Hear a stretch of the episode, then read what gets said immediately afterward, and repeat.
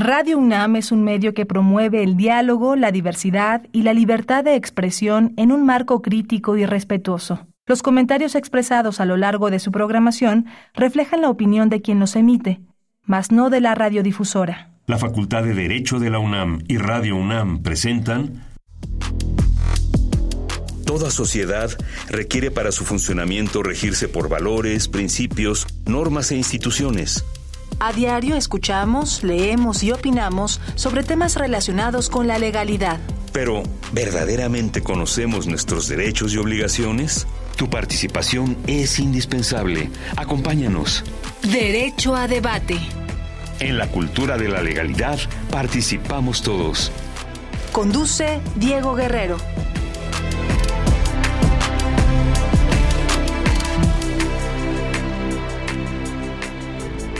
Hola, muy buenas tardes, bienvenidas, bienvenidos a Derecho a Debate en la Cultura de la Legalidad. Participamos todas y todos. Mi nombre es Diego Guerrero y como cada martes les agradecemos que nos sintonicen por el 96.1 FM. Estás en Radio UNAM.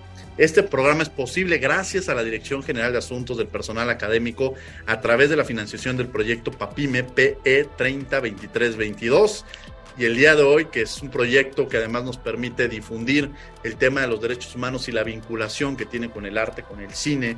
Y para ello, bueno, pues vamos a hablar sobre la muerte digna, tema al que está destinado uno de los libros de la colección Diálogos Interdisciplinarios del Cine con un enfoque de derechos humanos.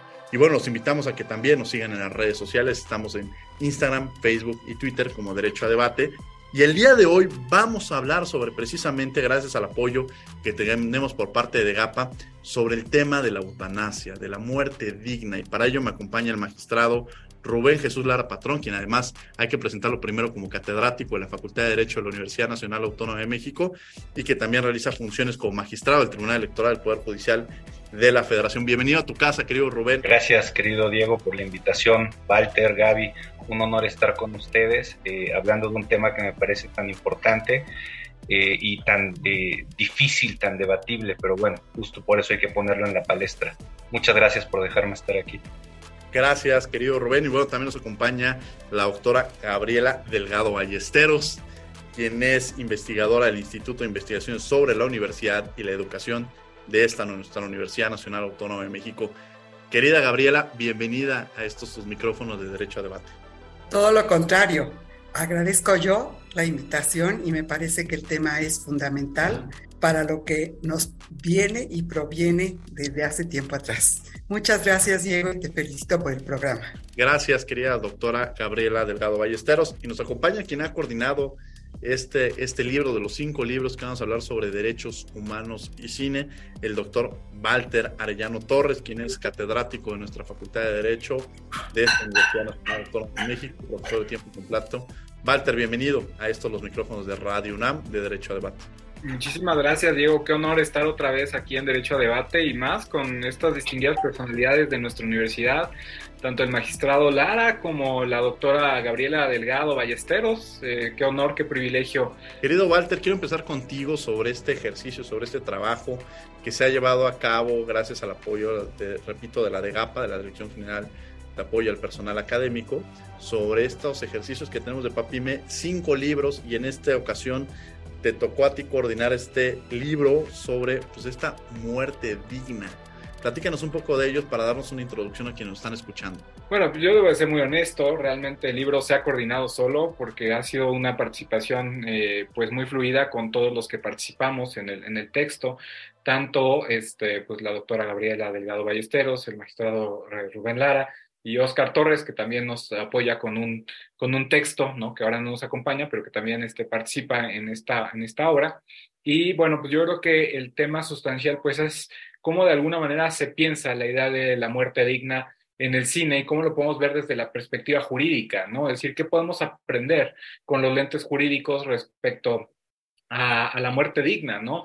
Yo siempre digo que ver el derecho con clave artística es una pedagogía de lo posible, ¿no? Es decir, a veces el cine el, o cualquier manifestación artística nos puede mostrar escenarios eh, distópicos, escenarios utópicos, y creo que hay mucho que aprender de ello, ¿no? Porque nos, nos da la posibilidad de pensar en casos hipotéticos. ¿Qué pasaría si? Entonces, eh, hay una multiplicidad de películas que hablan acerca de la muerte digna y de otras manifestaciones, ¿no? Porque la muerte digna puede tener muchas aristas, muchas discusiones o incluso este, hablar de otras cosas más específicas, como podría ser el caso del suicidio, que eso yo le dediqué mi artículo, el tema del suicidio, ¿no? Eh, donde no solamente encontramos buenas películas, sino también series, ¿no? Como 13 razones por qué, ¿no? Este, eh, películas como Suicide Room, ¿no? Remember Me, Stay, El Club del Suicidio, Harakiri, Las Vírgenes Suicidas, Verónica decide morir, ¿no? Eh, no conoce a Jack, El bosque de los suicidios, ¿no? El sabor de las cerezas, Wilbur se quiere suicidar, Adiós a Las Vegas, My Suicide, ¿no? Miss Violence, ¿no? O sea, son una multiplicidad a veces de, de, de cintas que nos pueden ayudar justamente a problematizar ese tema, que implícitamente hablar de la muerte digna es también hablar al derecho a la salud y muchas veces también a la salud, no solamente desde la perspectiva eh, orgánica, sino también desde la perspectiva psicológica. Entonces, pues ha sido una aventura increíble y pues yo estoy seguro que eh, nuestros autores, nuestra autora, eh, tendrán mucho que decir, tendrán mucho que decir al respecto y sobre todo cómo abordaron esta temática que creo yo que es importantísimo en un contexto post pandemia, ¿no? Entonces yo empezaría con ese primer saque, estimado Diego. Hay una de las películas que sin lugar a dudas ha sido un referente en términos de la eutanasia, que es esta película de Mar Adentro, una película que nos mueve, que, nos, que además es una historia eh, de la vida real que nos refleja un poco sobre esta condición y nos pone a reflexionar y que sin lugar a dudas ha sido un referente en el tema de la muerte digna, el tema de la eutanasia. Rubén Jesús Lara Patrón, platícanos un poco de esta película precisamente y qué nos puede enseñar la misma. Claro, claro, Diego. Eh, es una película española cuenta la historia de un eh, sujeto, porque aquí creo que es importante decir una cuestión eh, un poco a propósito de lo que decía Walter. El cine cuenta muchas historias y muchas de ellas tienen que ver con la vida misma. Es un reflejo de, cuestiones que han sucedido en la vida de algunas personas y que es importante tenerlas presentes porque entonces cada historia muchas de estas historias tienen un nombre y un apellido. En el caso de Mar Adentro, insisto, el protagonista se llama Ramón San Pedro, una persona que vivía en, eh, en la, eh, región de Galicia y que siendo muy joven tiene un accidente, ¿no? se tira al mar a nadar, eh, pero lo hace de una forma, digamos, complicada, ¿no? de forma que cuando cae al agua, choca con, el, con la arena, ¿no? que estaba a poca profundidad, y entonces queda eh, completamente inmóvil. Solamente podía mover eh, la cara, la cabeza, ¿no? Eh, esto desde luego, voy a decir una cuestión que es de perogrullo, pero desde luego lo obliga a vivir el resto de su vida atado a una cama y entonces el resto de su vida fueron más de 30 años y entonces, desde luego, conforme pasa el tiempo y teniendo estas eh, condiciones eh, eh, en donde él dice que, bueno, se siente enjaulado, que se siente sin libertad, ¿no?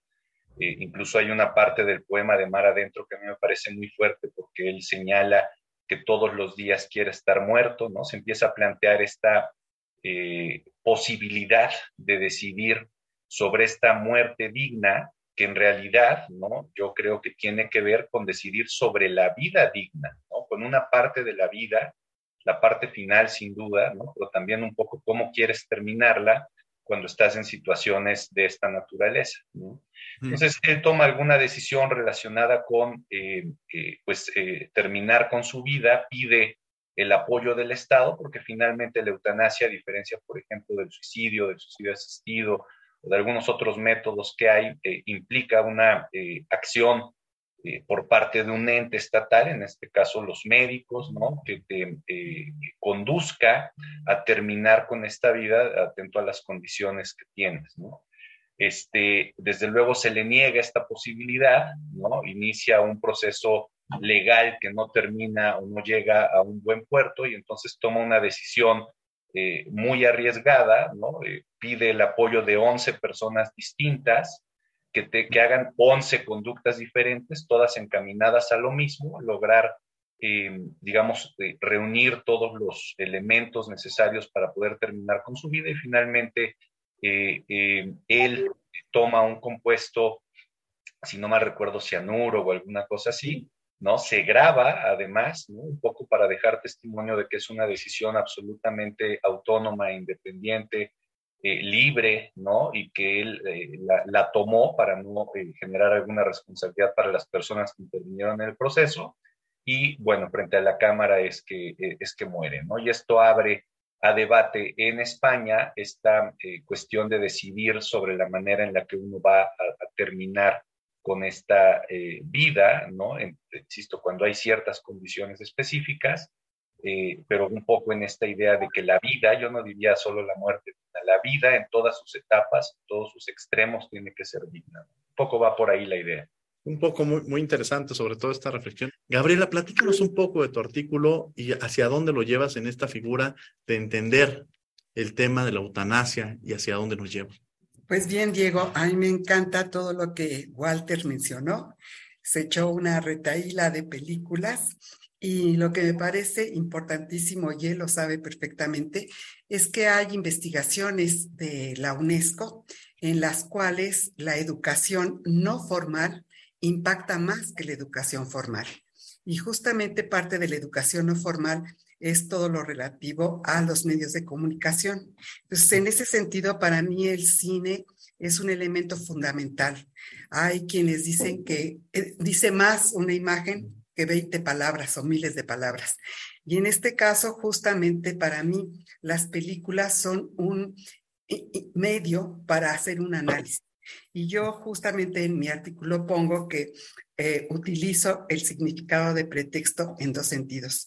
Pretexto en el, sentido de eh, allegarme elementos de educación para hablar justamente de lo que es una muerte digna y un pretexto previo al texto que se escribe.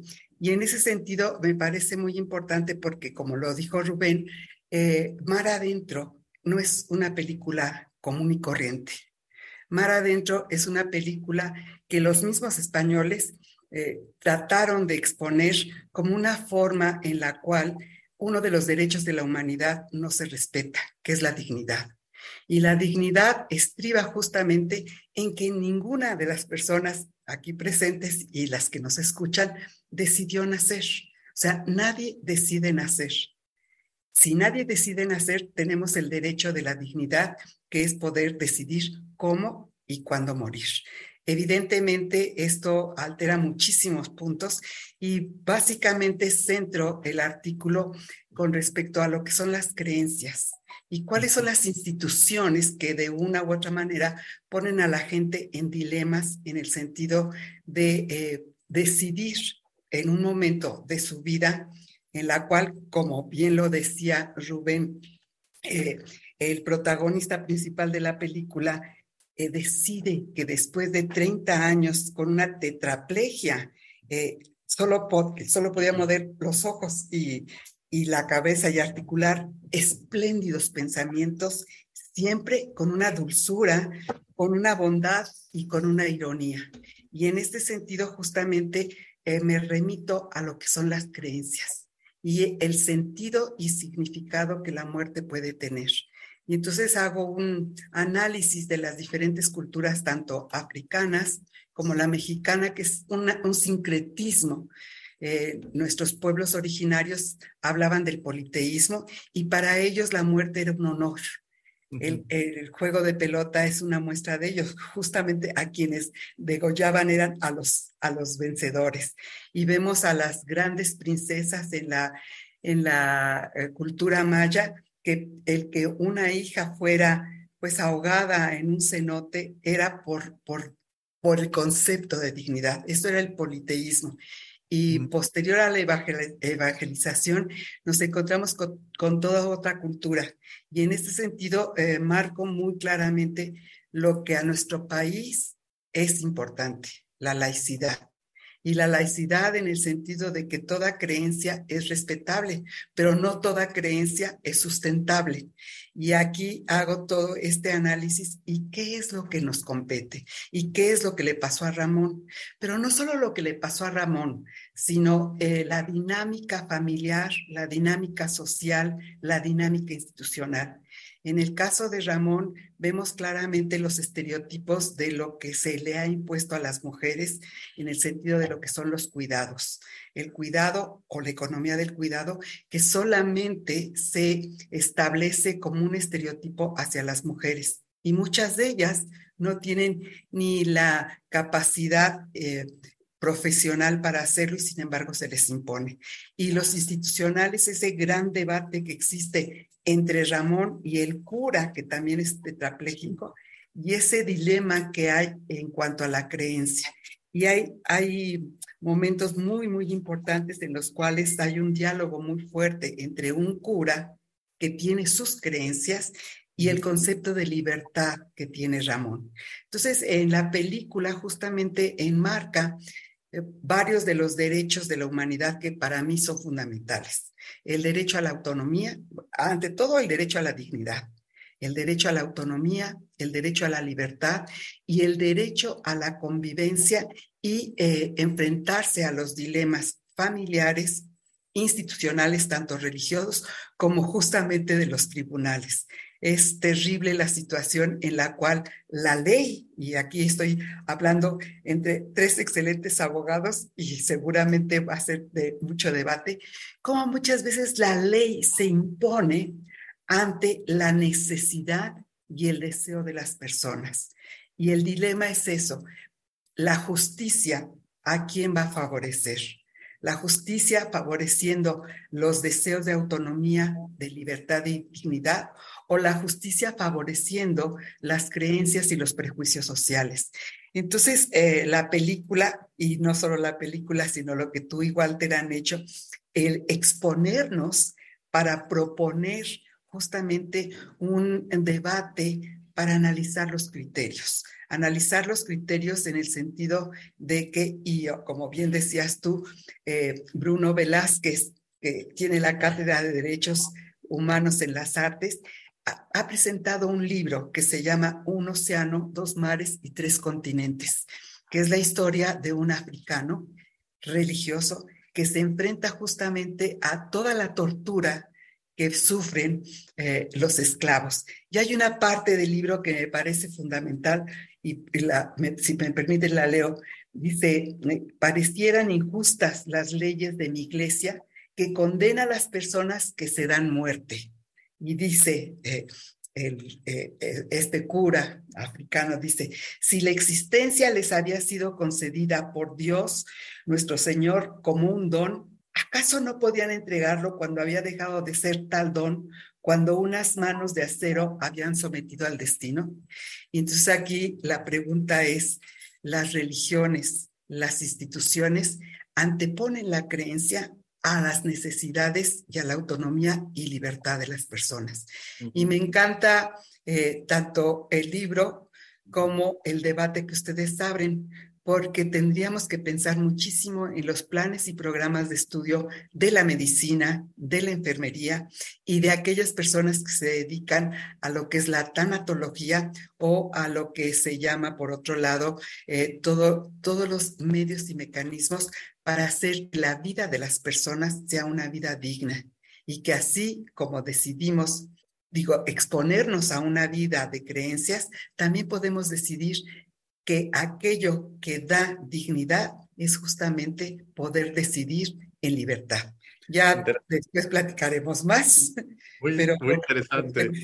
Muy interesante, sobre todo esta reflexión que haces de, de, de, Bruno Velázquez Delgado, por cierto, a quien, a quien mencionas en esta, en esta reflexión. Y que además yo quiero citar una, algo que tú mencionas en tu libro sobre este diálogo que tiene Ramón con el eh, Francisco, quien es sacerdote, dice una libertad Francisco le responde, una libertad que niega la libertad no es libertad.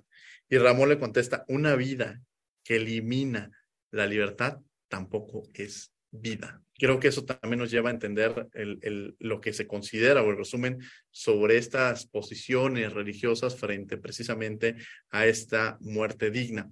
Un poco lo que se trabaja con este, con este libro eh, que llevan a cabo y que a quien tengo el día de hoy como autores eh, es precisamente un diálogo interdisciplinario y ya lo hacía referencia este, la doctora Gabriela Delgado, quien además nos lleva sobre una matiz de entenderlo desde la parte psicológicas, esta figura también de la eutanasia, eh, también sobre tener la tanatología, que bueno, seguramente van a ser conceptos que vamos a estar abordando a lo largo de este programa, pero llevándolo un poco a esta parte jurídica, me gustaría esta regulación o este marco jurídico que existe en torno a si en México, por ejemplo, quienes están escuchando, pudieran saber, ¿existe la eutanasia en México? ¿Podemos ejercer esta eutanasia, Rubén Lara? No, no, Diego, está eh, expresamente prohibido en la Ley General de Salud, eh, como también está penado el suicidio asistido. Ha habido eh, varios intentos, por lo menos desde 2002, si no estoy mal, encaminados a regular y a reconocer esta posibilidad, que bien decía Gaby, se abre no solamente en un terreno de creencias, en un terreno de educación, en fin, sino también en un terreno jurídico, ¿no? Esta posibilidad que debe abrirse en un terreno jurídico, pero no han prosperado, ¿no? Se han presentado varias eh, iniciativas a lo largo de las distintas legislaturas del Congreso y no han prosperado. Y hubo, eh, cuando el proceso de constitución de la Ciudad de México, eh, un postulado, una previsión en este texto local en donde se reconocía este derecho a la eutanasia, y sin embargo la Corte no lo validó, ¿no? Se presentó una acción de inconstitucionalidad para analizar el tema y la Corte no lo validó, ¿no? Justo a partir de estas previsiones como genéricas eh, previstas en la normativa. Entonces, en realidad no tenemos ese derecho, por eso es importante tener este debate, ¿no? Porque además eh, yo pienso, y es un poco, la, digamos, la reflexión que hago al final del texto eh, con el que colaboro, que si tienes un derecho, o más bien si tienes una eh, posibilidad que está absolutamente limitada, que está absolutamente prohibida, que no tiene ni, una, ni un margen, digamos, eh, de apertura posible ni siquiera para el diálogo o el debate, que es como está hoy eh, configurado todo el tema de la eutanasia, pues entonces algo está pasando, porque en un eh, tema o en un aspecto en donde deberían prevalecer todos los derechos que ya dijo Gaby, todos absolutamente, vida, autonomía, libertad, en fin, ¿no? Este, que son derechos personalísimos, el Estado está imponiendo su voluntad sin permitir que haya algún margen mínimo de maniobra desde luego, para una vez reglamentado, una vez establecidos los parámetros a partir de los cuales podrá ejecutarse esta figura, ¿no? Pues puedas hacer uso de ella. Hoy no la tenemos, insisto, tenemos una prohibición absoluta eh, relacionada con esta temática. Puedo entrar una pregunta que se vuelve muy provocadora que hace Walter Arellano en su texto, que es esta figura de que el suicidio es una muerte digna. Y entras en esta parte, mi querido Walter, sobre hablar sobre el suicidio. ¿Cómo lo verías tú, Walter? Y platícanos un poco sobre este. Muchas gracias. Sin duda es polémico. Eh, vengo de tomar un diplomado en suicidiología, ¿no? En la Fundación SAC, que es una fundación justamente preventiva del suicidio. Y, yo creo que pues hay muchos mitos, eh, mucha censura respecto al tema del suicidio. Uno pone, por ejemplo, la palabra suicidio en redes sociales y puede ser incluso censurada, ¿no? Puede ser motivo de una sanción eh, por parte de Facebook o, puede ser de las palabras que son consideradas incorrectas, ¿no? Igualmente en YouTube, etcétera. Y pues yo creo que el tema del suicidio ha caído en el tabú, ¿no? Ha caído en el tabú el tema del suicidio. Y en ese sentido, creo yo que eh, eso ha resultado perjudicial porque eh, hay que hablar de suicidio para prevenirlo, ¿no? En principio para prevenirlo. Tenemos que hablar mucho acerca de, del suicidio, ¿no? Y en ese sentido, yo creo que, si bien es cierto, hay múltiples factores de riesgo para, el suicidio, ¿no? Hay uno que eh, creo yo que puede ser muy legítimo, ¿no? Que está exento de cualquier eh, aspecto relacionado a depresión, eh, ansiedad, a factores este, externos, internos, etcétera, que es el suicidio como una decisión ética, ¿no? Tenemos personajes que han problematizado eso, como el propio Emile Cioran, ¿no? Que ha escrito muchísimo acerca de, suicidio, ¿no? Eh, tenemos a, eh, Hermann Burger, ¿no? Que, también hace un Tractatus Lógico Suicidalis, ¿no? El que hace una apología del suicidio en un texto que es hermoso, el Tractatus Lógico Suicidalis. Y, ahí hace toda una serie de estratogramas acerca de, de, por qué el suicidio es una manifestación de dignidad, ¿no? Obviamente él terminó muerto por suicidio en los años 80, ¿no? Y, eh, y bueno, Emil Cierrón, pues no terminó suicidándose, pero sí fue un gran eh, eh, filósofo que problematizó mucho acerca del suicidio. El propio este, Camus, ¿no? También por ahí tiene esos flashazos de, la problematización del, suicidio, ¿no? solamente hay un, este, eh, una, una forma, ¿no? Este, de, de em, mejor dicho, un, gran problema de la filosofía, ¿no? Decir si esta vida vale la pena o no. Entonces, en ese sentido, pues es un problema filosófico de gran envergadura y fuera de las cuestiones psicológicas que hay por medio del suicidio, que sin duda son muy importantes, no debemos de perder la, e, la perspectiva ética del suicidio, ¿no? Es decir, esa decisión personal de alguien que decide terminar su vida. Entonces, yo, he dicho que, pues evidentemente no es eh, de ninguna manera viable hacer una apología del suicidio, jamás sería una buena invitación a ello, pero sí a problematizar las causas del suicidio sobre todo las causas éticas del suicidio, de alguien que decide deliberadamente eh, dejar de vivir. Y en ese sentido yo, escribí, yo he escrito algunos textos, por ejemplo, que pueden descargar de manera gratuita, uno que se llama La Carta Póstuma de Mario Lee, que viene en una compilación de cuentos que se llama Cuentos Abismales, creo, eh, que coordina un gran amigo mío, Rogelio Laguna, de filosofía. Y pues yo escribo ahí ese cuento que se llama La, Carta Póstuma de Mario Lee, que lo pueden descargar lo googlean y sale y lo pueden descargar de internet, ¿no? La carta póstuma de Mario Lee, en el que hablo de una persona pues que deliberadamente pierde el sentido de la vida, ¿no? Que no tiene, no padece depresión y que dice, bueno, pues yo quiero morir dignamente, ¿no? Y hace todos unos artilugios y una problematización interna acerca, eh, pues, de lo que piensa respecto al suicidio, ¿no? Y, este, y bueno, pues yo creo que esa es una línea interesante que debemos de problematizar, ¿no? Hasta qué punto podría ser, por ejemplo, el hecho de que consideremos en los sistemas de salud, pues, si alguien quiere, eh, decide terminar por su vida, ¿no? Este, bueno, pues en principio que reciba atención psicológica, ¿no? En segundo lugar, pues que haya un lugar deliberado para hacerlo, ¿no? Eh, y que no sea un problema eh, para, las, para activar, pues, a las fiscalías, ¿no? O incluso culpar a alguien por, por la muerte de otra persona. Entonces, en ese sentido, pues yo he sido muy insistente en que tenemos que pensar en una posible regulación del suicidio, como ya sucede en algunos países en Europa, ¿no? El suicidio como esa regulación del suicidio no como una apología al suicidio, sino como una invitación a que los sistemas de salud pues tengan un filtro previo, es decir, que se atienda a esas personas que están teniendo pensamientos suicidas antes de, cometer cualquier cosa, ¿no? Entonces, pensar el suicidio para evitar el suicidio. Generas una pregunta provocadora y que además la aviento a Gabriela Ballesteros, porque además decía esta parte psicológica, yo quiero eh, citar una parte que menciona sobre una frase de Philip Aries que dice, se necesita ser lo suficientemente valiente para suicidarse y lo suficientemente cobarde para no continuar con la vida. Eh, ¿Qué piensas sobre esta, sobre esta calificación y sobre estos cuestionamientos que hace Walter Arellano y sobre todo si el suicidio se vuelve un elemento de valentía o de cobardía? Como, como es en esta provocación que hacen y sobre estas reflexiones que llevas Gabriela Delgado Ballesteros. Gracias por citarme con aquello de que que escribí valentía o cobardía.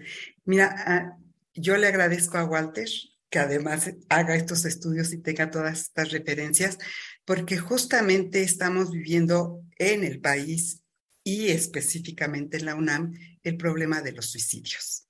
Y esto para mí va vinculado muchísimo con el concepto de desesperanza si sabemos que la juventud llega un momento en que pierde la esperanza, que no tiene una concepción, no del más allá, porque el más allá es justamente eh, eh, la incógnita de la muerte como tal, sino qué va a ser de mi vida, qué va a ser de mi vida si no hay oportunidades laborales, si puedo tener un doctorado y acabo manejando un Uber, es una situación muy, muy delicada.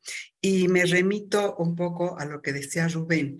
Rubén hablaba de por qué no se ha podido eh, despenalizar eh, lo que viene siendo, en este caso, la eutanasia, porque justamente, eh, y esta es una labor de ustedes que son juristas y abogados, hay una serie de prejuicios y estereotipos que se incorporan justamente en el inconsciente de las personas.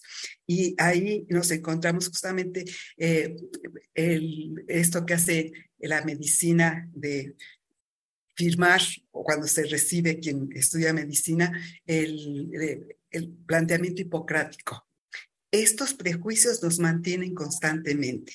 Y yo diría, eh, con respecto al suicidio, y le preguntaría a Walter, ¿qué me dices de los kamikazes? Los kamikazes saben perfectamente que se van a suicidar. Sin embargo, el concepto de vida y el concepto de esa comunidad y pertenencia les lleva justamente a estas situaciones. Y ahí yo diría que eh, cuando hablamos del suicidio, que efectivamente es una situación ética, pero es una situación ética vista desde dónde, desde quién y por qué. Y yo no haría, como bien dice Walter, una apología del suicidio por la cultura en la que estamos.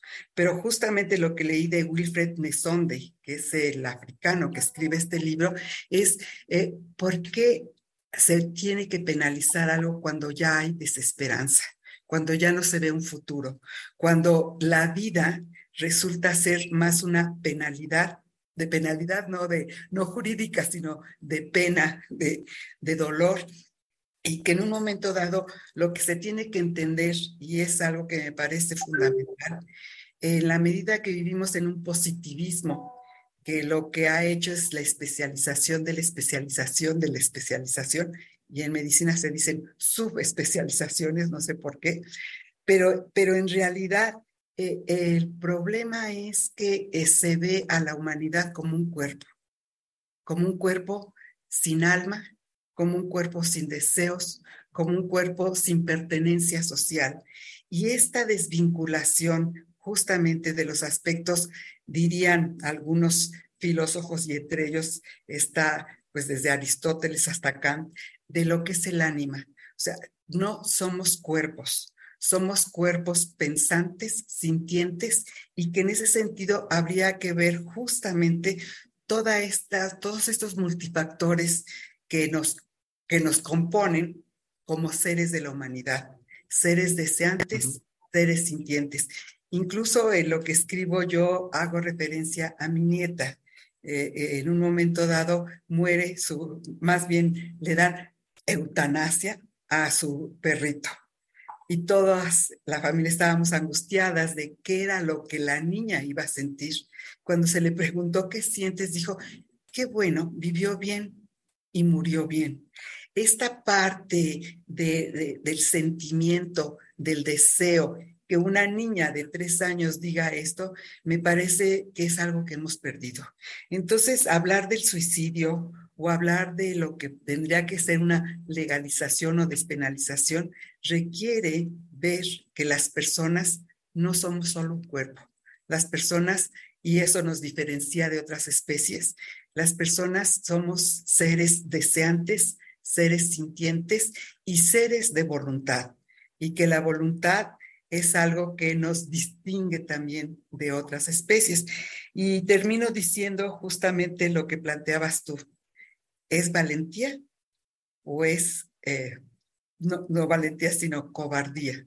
Pues depende, depende de quién es uno y depende de cómo nos hemos relacionado con las demás personas y somos eternos en la medida que hayamos convivido con otros seres de la humanidad y que el recuerdo y la trascendencia esté justamente en la permanencia de la memoria de nuestros seres queridos y diría yo de la propia humanidad.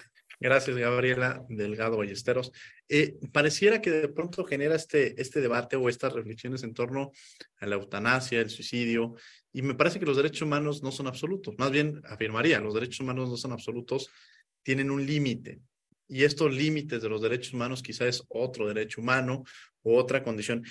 Y platicábamos con, con Rubén Lara, patrón, quien es catedrático de la Facultad de Derecho de esta Universidad Nacional Autónoma de México y que también es magistrado del Tribunal Electoral, pero hoy lo tenemos como invitado, como en su carácter de, de académico de la facultad. Eh, Rubén, de pronto... perdón, Diego, no vamos a votar, ¿verdad?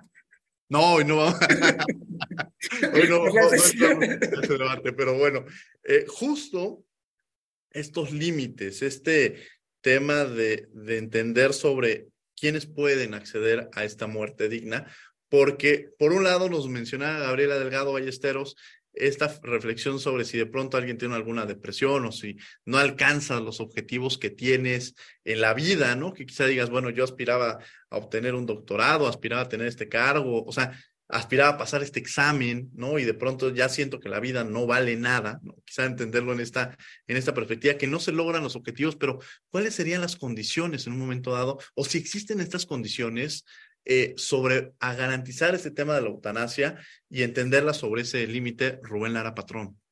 A ver, nada más si me dejas antes de contestar la pregunta eh, que me estás haciendo, eh, lo que pasa es que escuchando tanto a Walter como a, Gaby, me surgen una serie de, inquietudes y de eh, cuestiones que creo que es importante precisar, ¿no?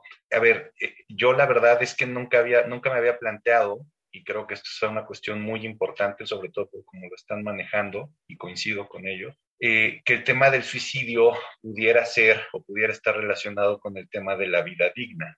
Insisto, no me lo había planteado, pero escuchándoles, finalmente eh, son claramente expertos de, esta temática, eh, pues me parece que sí, que tiene que ver justo con lo que estás planteando tú y con lo que ya han dicho, ¿no? La posibilidad que tenemos de, decía Gaby ahorita, de sentir, ¿no? De, de comprender, yo insistiría de decidir, creo que ahí es donde está en realidad toda la, temática ¿no? este, del ejercicio de los derechos en general.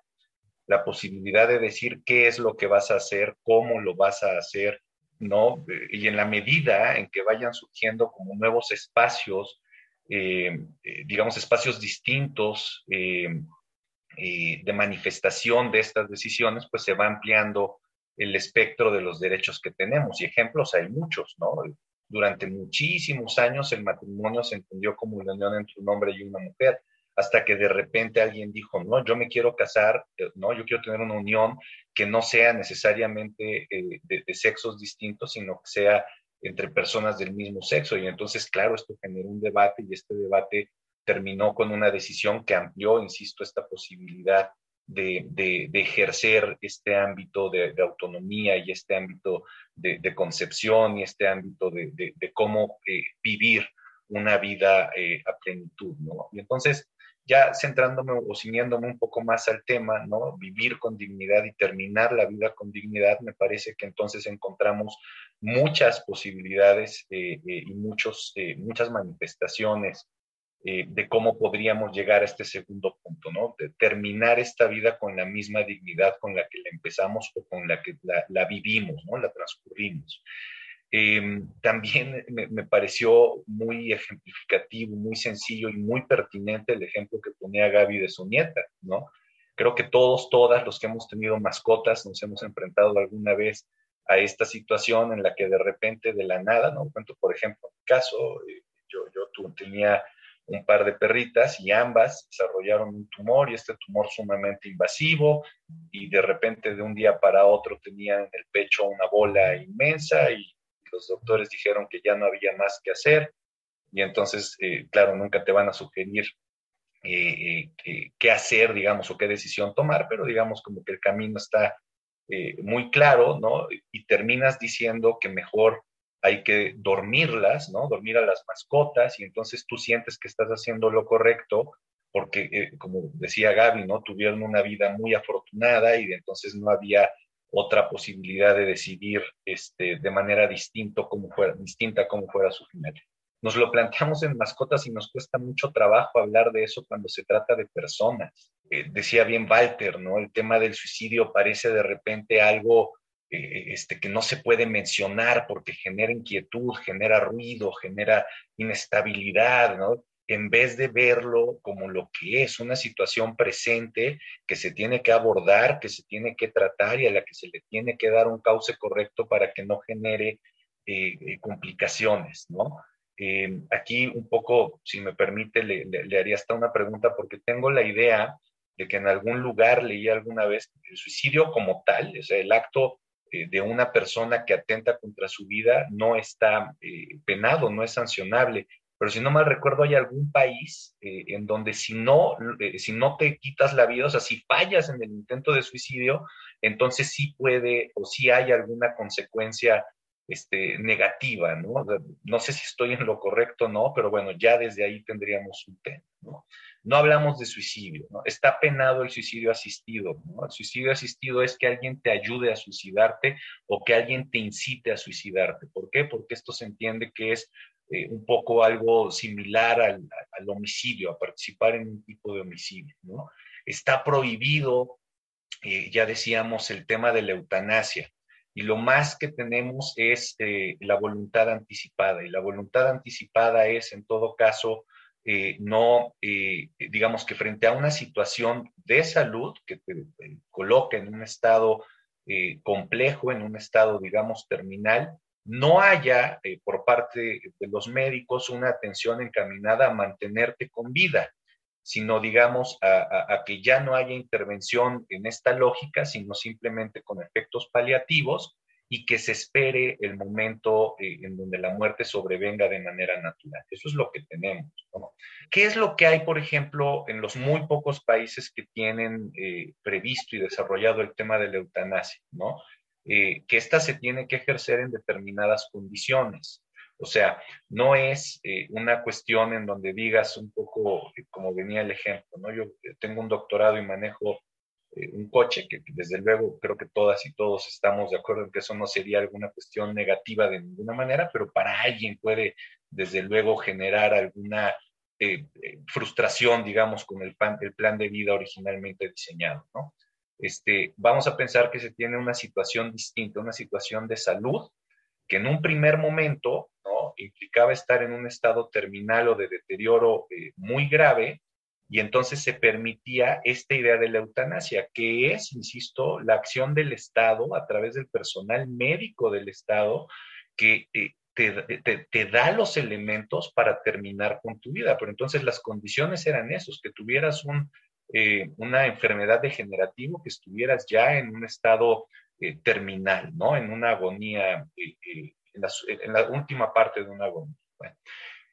y además, en un principio en la mayoría de los estados era para mayores de edad. ¿no? Este, Bélgica, que, en su momento fue una, tuvo una legislación revolucionaria, permitía también los menores emancipados y después a los menores de edad con alguna cuestión reforzada, algún criterio que luego también utilizó Holanda, en fin, pero que tenía que acreditar que tenías una condición, que esa condición iba a generar, eh, insisto, eh, digamos, un final, eh, pues si me dejas usar este término, trágico de tu vida, o sea, que no ibas a vivir los últimos años de manera sencilla, cómoda y digna, ¿no?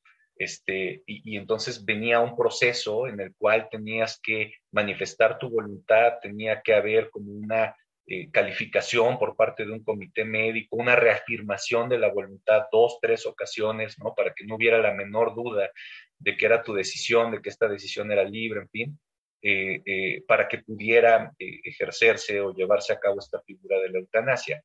Después hubo algún país en el que se flexibilizaron las condiciones, pienso, por ejemplo, en España y pienso también en Colombia en donde ya no se exigía, ya se dejó de exigir esta situación de que tu, de, que tu malestar estuviera en un estado crítico o en una posición ya irremediable, ¿no?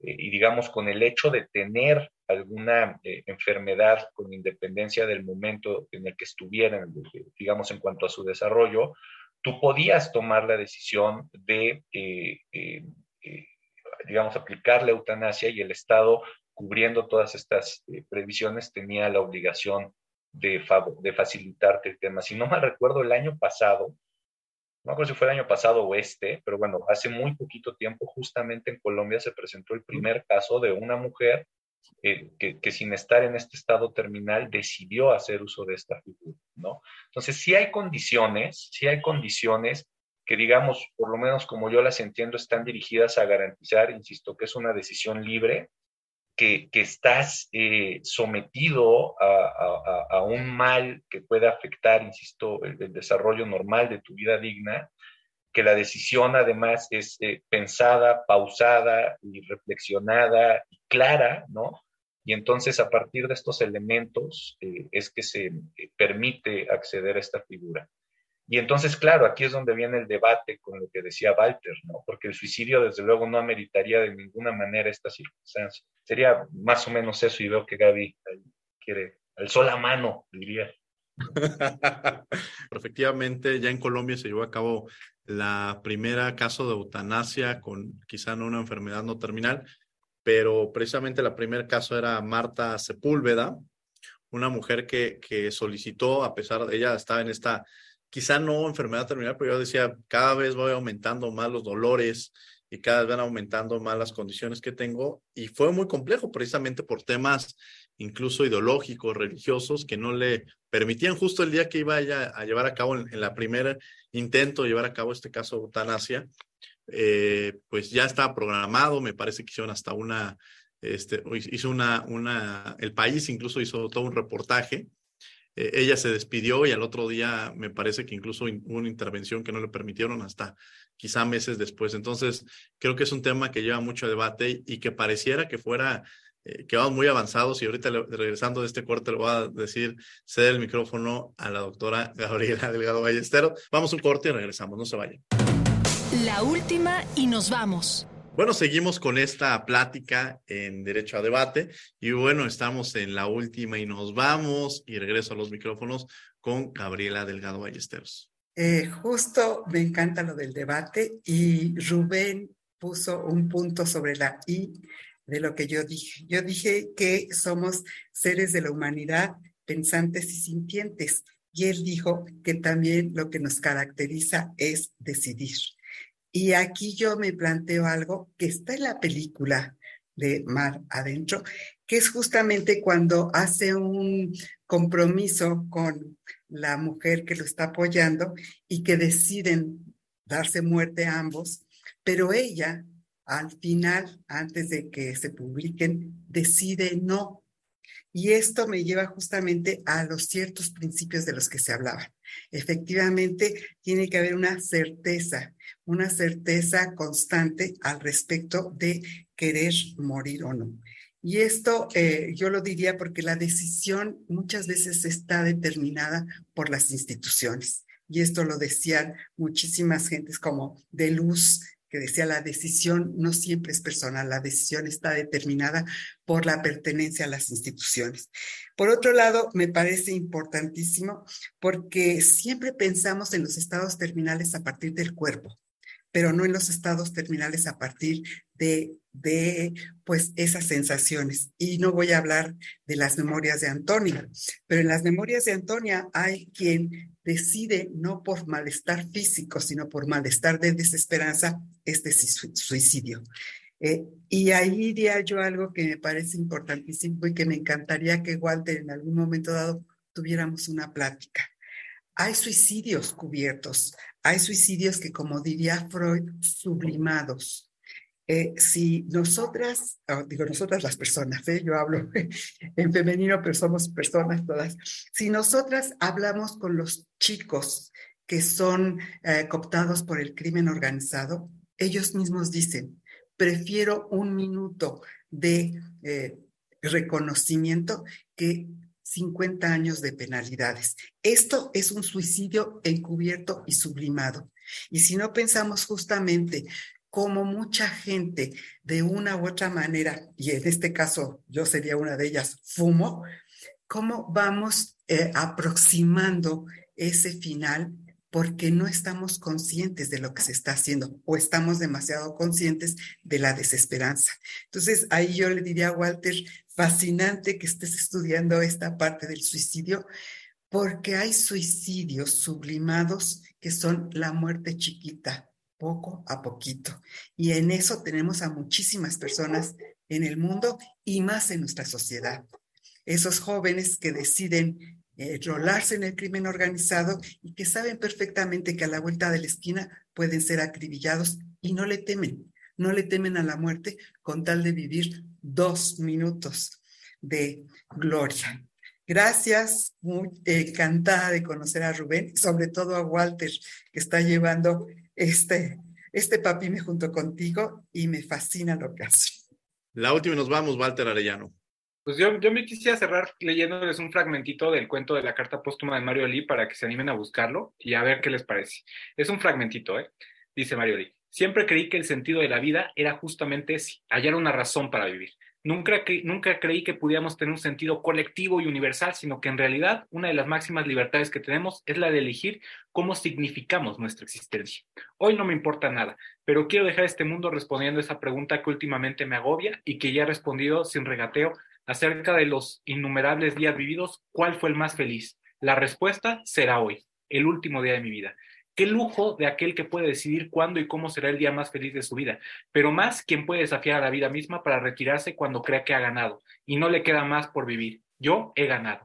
El suicidio siempre ha tenido una connotación negativa en el imaginario social desde tiempos inmemorables y para mitigarlo se ha asociado con la cobardía, Ja, cobardía es dejarse absorber ante el sinsentido de una existencia subordinada a los intereses de otros. El suicida es un rebelde que cuestiona a la sociedad y desprecia cualquier divinidad al renunciar a la vida.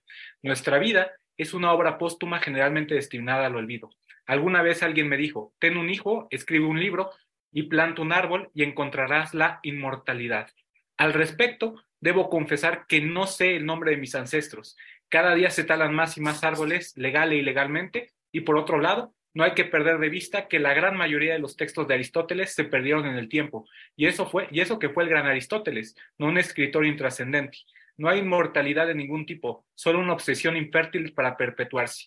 Un día el sol dejará de brillar y solo quedarán vestigios de todo esto, en el mejor de los escenarios. El suicidio es la máxima manifestación de la racionalidad y una expresión ética de gran calado que no se debe tomar a la ligera. Claro, indovitablemente se debe evitar a toda costa cuando alguien lo pretende realizar, que lo, pretende realizar está aturdido por los pesares psíquicos o por la sobredimensión de algún problema. Pero por otro lado, no debemos dejar de observar que nada ni nadie nos debe privar de decidir por nuestra propia corporeidad. Eso incluye al Estado, quien debería de garantizar la posibilidad de que cualquier persona pueda transitar dignamente a la muerte.